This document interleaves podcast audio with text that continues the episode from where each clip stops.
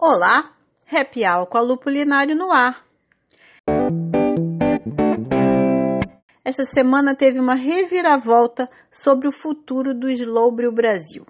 No início de outubro, eu contei aqui que um dos idealizadores, Maurício Leandro, havia informado que não fazia mais parte da diretoria do evento. Por e-mail enviado aos colaboradores naquela época, ele informou que seu desligamento era por motivo de saúde. Pois bem, no último dia 21, a então sócia do evento, Kátia Pereira, usou suas redes sociais para comunicar oficialmente que não está mais à frente da curadoria do Slowbrio Brasil. Ela informou também que seu relacionamento com Maurício, abre aspas, enquanto casal, fechou seu ciclo de oito anos, fecha aspas. Na sequência do comunicado, ela diz: o Slowbril foi o filho que alimentamos e hoje ele já anda por conta própria e transcende tudo, inclusive a esse fato pessoal que vocês acabam de tomar conhecimento. Kátia termina o comunicado afirmando que espera em breve poder continuar colaborando de outra forma com o mercado cervejeiro. Aí, no início desta semana, eis que Maurício Leandro também usou as redes sociais para expor suas ideias para o evento, se apresentando outra vez como seu diretor executivo. Segundo ele, vem aí o Slow Bril Campestre. Nesse novo formato, o evento está previsto para ser realizado em Jurucê, cidade distante 12 quilômetros de Ribeirão Preto, em São Paulo. A ideia é que o novo Slow seja realizado em três dias. O festival cervejeiro propriamente dito é a atração de um dos dias. Nos outros, Maurício propõe uma integração com o circuito gastronômico da região, além de visitação das cervejarias instaladas em Ribeirão Preto. Atualmente, a cidade tem 14 fábricas. O Slow, na nova concepção de Maurício, vai acontecer em um sítio.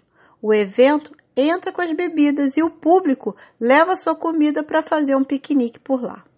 De acordo com Maurício, o novo formato tem como objetivo diminuir o elevado custo estrutural do evento.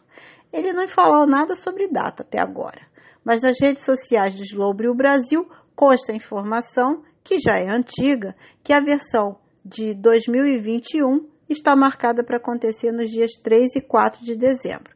Se essas datas ainda estão valendo, não se sabe. Agora é aguardar os próximos capítulos dessa história.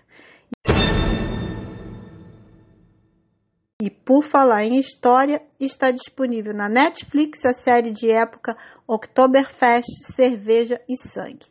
A trama mostra como Monique reage quando algum cervejeiro de fora da cidade quer participar da tradicional festa. Em seis episódios, foi produzida pela ARD, uma associação de emissoras de radiodifusão pública da Alemanha. Nas peças de divulgação da série consta a informação de que se trata de uma ficção porém baseado em fatos reais. O subtítulo Cerveja e Sangue dá o tom de como era a livre concorrência no meio cervejeiro na Munique de 1900, que é o ano em que se passa a história. Que, por sinal, gira em torno de um produtor de Nuremberg chamado Kurt Prank, que não só quer participar, como mudar ao Oktoberfest. A série mostra como o evento era controlado pelas principais cervejarias da cidade. Na verdade, isso não mudou muito até hoje, né? A cenografia reproduz com detalhes as pequenas tendas onde a festa acontecia. A trama informa que, para participar do festival, era preciso adquirir um lote do terreno do parque em um leilão, mas só existiam seis lotes.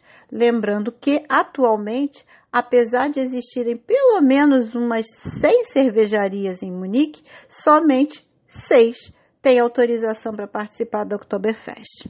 Bem, o tal forasteiro chega na cidade com um plano de construir uma tenda gigantesca que ele chama de Palácio da Cerveja, com capacidade para 6 mil pessoas.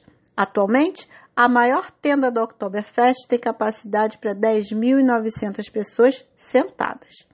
O quanto de fatos reais mostra a série? Um site alemão se propôs a responder a essa pergunta.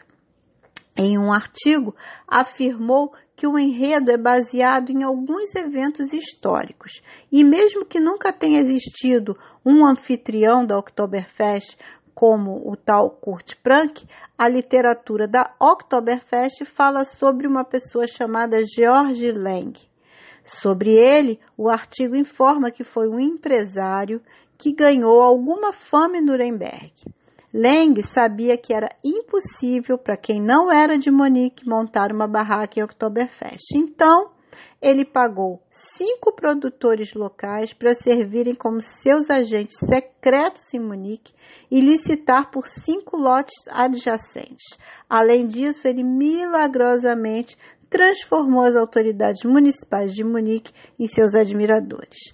Leng não só montou sua tenda, como mudou a festa para o formato bem próximo de como é atualmente.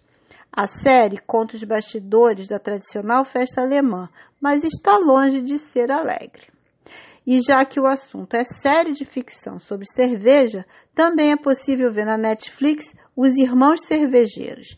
Nesse caso, trata-se de uma comédia. Em oito capítulos, conta a história de dois irmãos que nunca se entenderam e precisam trabalhar juntos para salvar a cervejaria de um deles da falência. A história é ambientada em Los Angeles, nos Estados Unidos. Os dois irmãos produzem cerveja, mas um se acha o gênio da lâmpada e despreza tudo que não for geek. Um de seus orgulhos é a sua pilsen com trufas, por exemplo.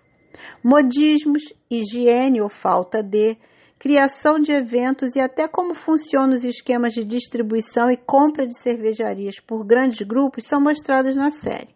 Junto também vem muita escatologia e cenas de gosto bem duvidoso. Cada série, ao seu modo, porém, faz uma radiografia dos bastidores do mercado cervejeiro. Então, quem gosta do assunto, é uma boa conferir. E